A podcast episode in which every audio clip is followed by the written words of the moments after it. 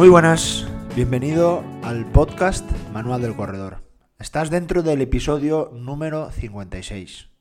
Puede que me estés escuchando mientras estás dando unas zancadas, puede que me estés escuchando en el audio de tu coche o simplemente puede que me estés escuchando sentado delante del ordenador, eh, delante, pues escuchando este, este podcast. Cada uno de nosotros lo hacemos de la manera que más nos gusta.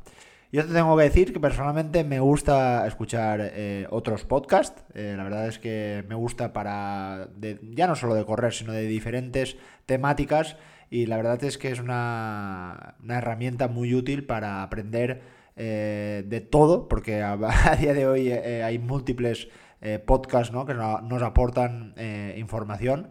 Así que nada, deseo que en estas, en estas fiestas, ¿no? esta semana de vacaciones que tenemos por delante, eh, que tenemos tiempo para entrenar, para disfrutar de la familia, para ver la tele, para hacer lo que más nos guste, bueno, pues también tengáis ese momento, ¿no? Para escuchar este podcast, relajaros y, ah, bueno, pues aprender un poquito más. Y es que hoy vamos también con una clase un poco teórica práctica y es la famosa propiocepción, una de las eh, capacidades eh, que tenemos y que muchas veces muchos corredores eh, me preguntan o tienen dudas acerca de cómo la deberían de mejorar o cómo la deberían de entrenar para introducir dentro de sus entrenamientos. Es muy habitual que sobre todo esta palabra esté muy relacionada con eh, los corredores de montaña. Está claro que para un corredor de, asfalto o un corredor popular también puede tener su utilidad, por supuesto, no tengo ninguna duda, pero donde realmente eh, se ve muy claro es en las carreras por montaña. Y yo te voy a contar un poco una anécdota antes de empezar este episodio eh, de la propiocepción, ¿no? La propiocepción, para que, bueno, para que no sepa qué es esta palabra, que igual no, no la ha oído nunca, eh, se define como la información que las áreas periféricas de nuestro cuerpo, es decir, por nuestras manos, nuestras piernas, nuestros pies, nuestras articulaciones, envían al sistema nervioso y que ayudan a controlar, ¿vale? A estabilizar estas articulaciones y a enviar esas sensaciones totalmente conscientes a nuestro sistema nervioso, es decir, a nuestro, de, vuelta a nuestro cerebro. Es decir, más o menos, la capacidad de sentir la posición relativa de cada parte de nuestro cuerpo. Bueno, pues como te decía, eh, una de las anécdotas es que después, justo después de esas seis semanas de confinamiento, que no podíamos eh, salir de casa, que yo, yo y nadie podíamos correr por la, por la montaña, la primera cosa que noté, eh, sobre todo en los descensos de esa, de esa carrera por montaña, fue la incapacidad de que tenía, de que no controlaba las, las la, posición ¿no? de, mi cuerpo. Es decir, me notaba muy torpe, me, me, notaba muy lento. ¿Y qué había pasado? La montaña, eh, para los que habéis, eh, sois corredores, estaréis un poco de acuerdo, de acuerdo conmigo, que cuanto más tiempo pases en la montaña, te vas a notar más habituado al, ambiente, ¿no? Al terreno. al principio, pues es bastante habitual que seas muy patoso, que tengas incluso caídas, que seas mm, torpe. Pues esto es un poco lo que me llegó a pasar en tan solo seis semanas y es que había disminuido la capacidad de sentir la posición relativa de todas mis extremidades al apoyar durante cada zancado, cada paso durante mis descensos. Y es que esta capacidad regula la dirección y el rango articular del movimiento de nuestros músculos o articulaciones.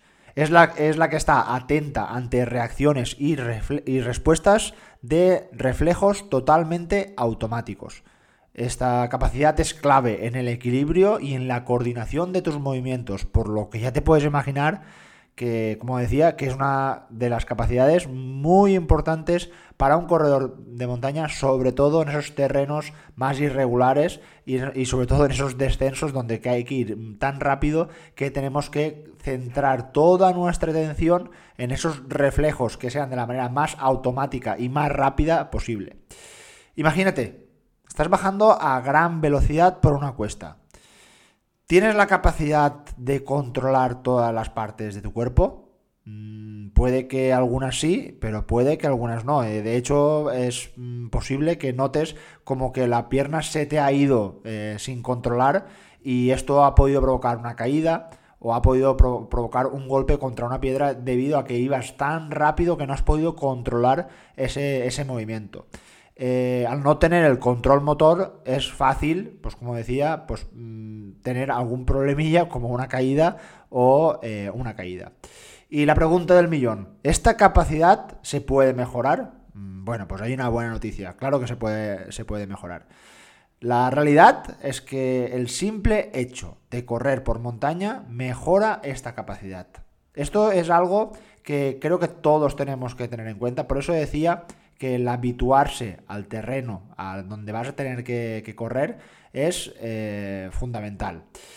Solo hay que ver, y es de la verdad es que es impresionante ver a los mejores corredores eh, por montaña que casi de manera innata son grandes bajadores. Y esto es, mm, bueno, pues eh, producido por una gran capacidad de propiocepción que tienen en sus extremidades, en sus partes del cuerpo, que les permiten ir y correr lo más rápido posible. Eh, ya hablamos un capítulo sobre los descensos, donde había una parte que hablábamos un poco de la genética, ¿no? Que nos diferencia entre unos y otros, en la, que somos, algunos somos más atrevidos, otros menos atrevidos, pero dentro de estas capacidades la propiocepción va a ser una de las más, vamos a llamar aliadas, ¿no? Para poder eh, soportar eh, y poder correr de manera más rápida en los descensos. Entonces, ¿quieres mejorar la propiocepción? Lo primero, lo primero, siempre que puedas, evidentemente, es pasar tiempo en la montaña. Por eso, por lo menos una vez a la semana, si, si realmente tu objetivo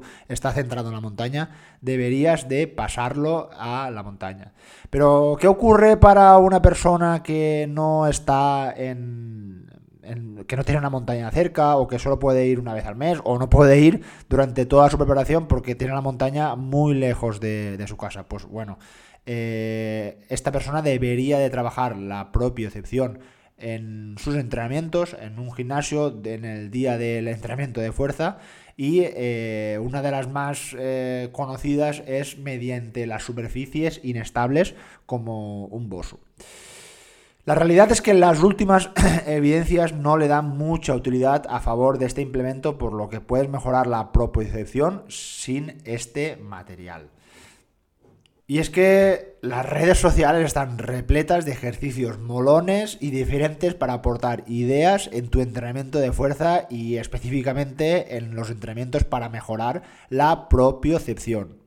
Eh, muchos de ellos se hacen en superficies inestables como el Bosu. La idea es hacer un doble trabajo para mejorar el rendimiento en nuestra fuerza y en nuestra propiocepción. O sea, imagínate el típico ejercicio donde uno tiene que hacer una sentadilla a una pierna encima de un Bosu manteniendo el equilibrio. Tú lo ves y puedes pensar, ostras, este ejercicio es buenísimo porque estoy haciendo aquí un ejercicio de sentadilla eh, donde estoy eh, aplicando ese, ese, entrenamiento a esos, esa musculatura específica y además estoy mejorando la capacidad de propiocepción. Bueno, pues se ha demostrado que se han visto picos de fuerza y de potencia de hasta un 82% menos en una superficie inestable comparado con una superficie estable. ¿Qué quiere decir esto?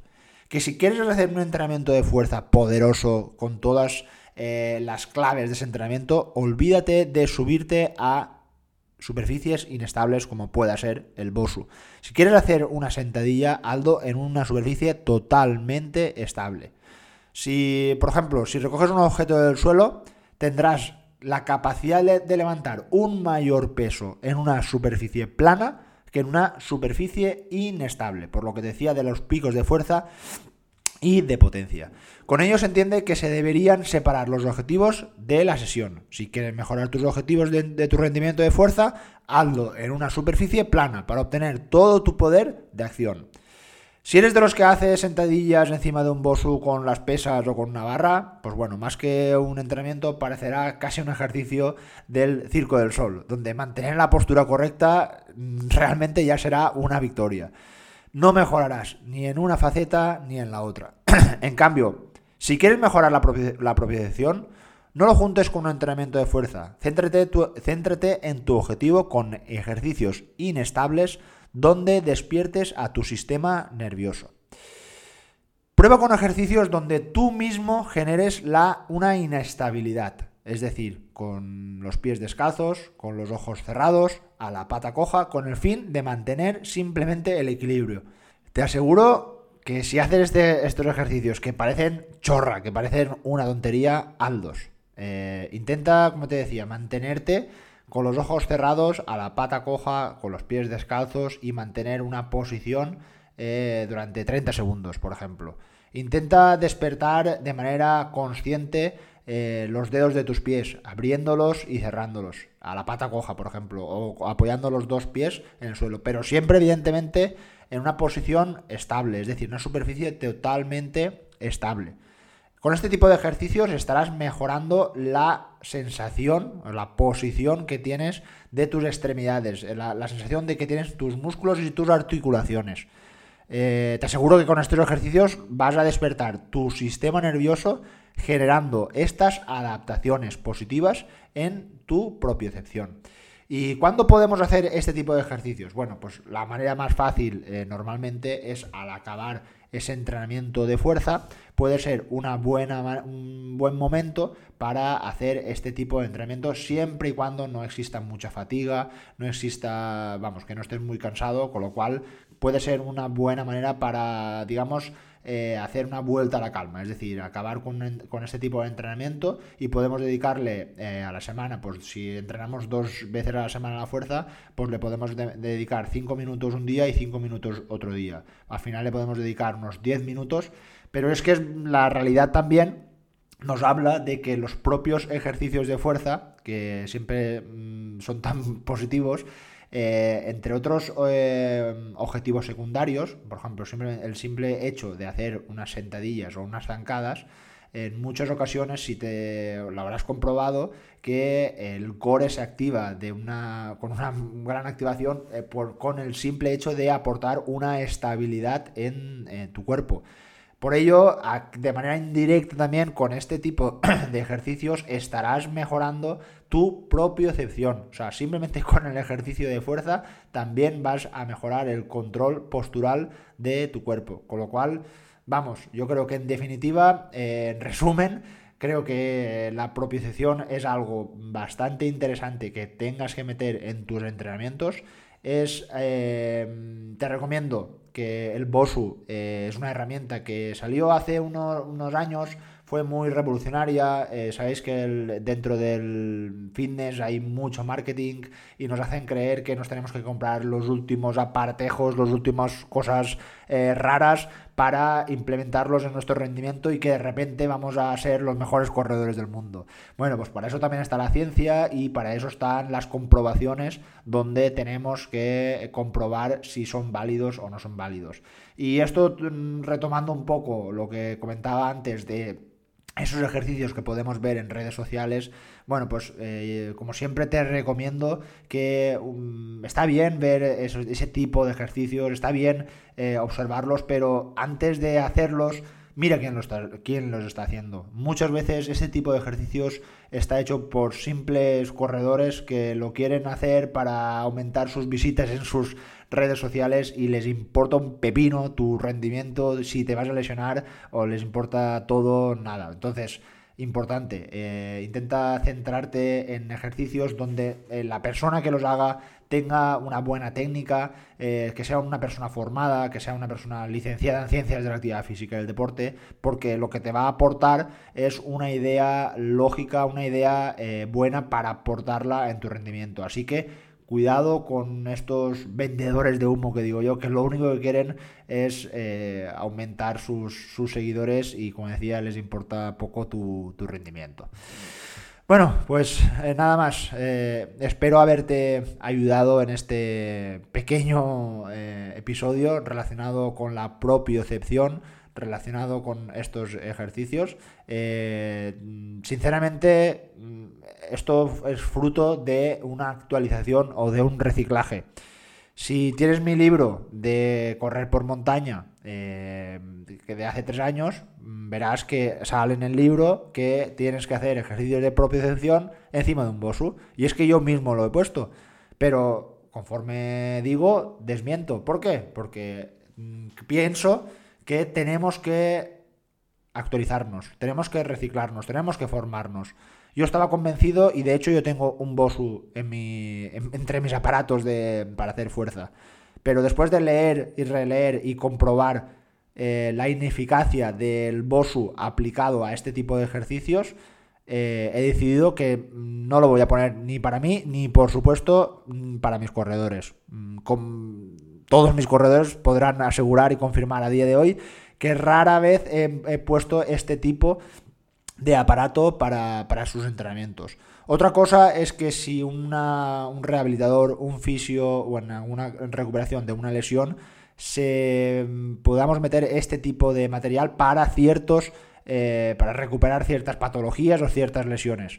Esto es otra cosa, pero estamos hablando y el episodio de hoy estaba centrado en la propiocepción y cómo trabajarla. Y siempre creo que cuando hablamos de esta, de esta característica recordamos eh, el BOSU, ¿no? Pues un poco lo que quería decirte es que no pasa nada. Eh, si, sale una nueva actualización del libro, te aseguro que le pegaré una revisión, lo actualizaré porque el entrenamiento y ya no creo que ni el entrenamiento ni el deporte, sino la medicina, la tecnología, todos los ámbitos eh, se están reciclando, se van avanzando y yo creo que es mejor, eh, no pasa nada si te has engañado, no pasa nada si has confirmado y has dicho a, a voz alta que esta idea o esta opinión era la mejor no pasa nada. Eh, está bien reflexionar, está bien equivocarse y está bien eh, cambiar por el, mejor, por el bien tuyo y por el bien de los demás.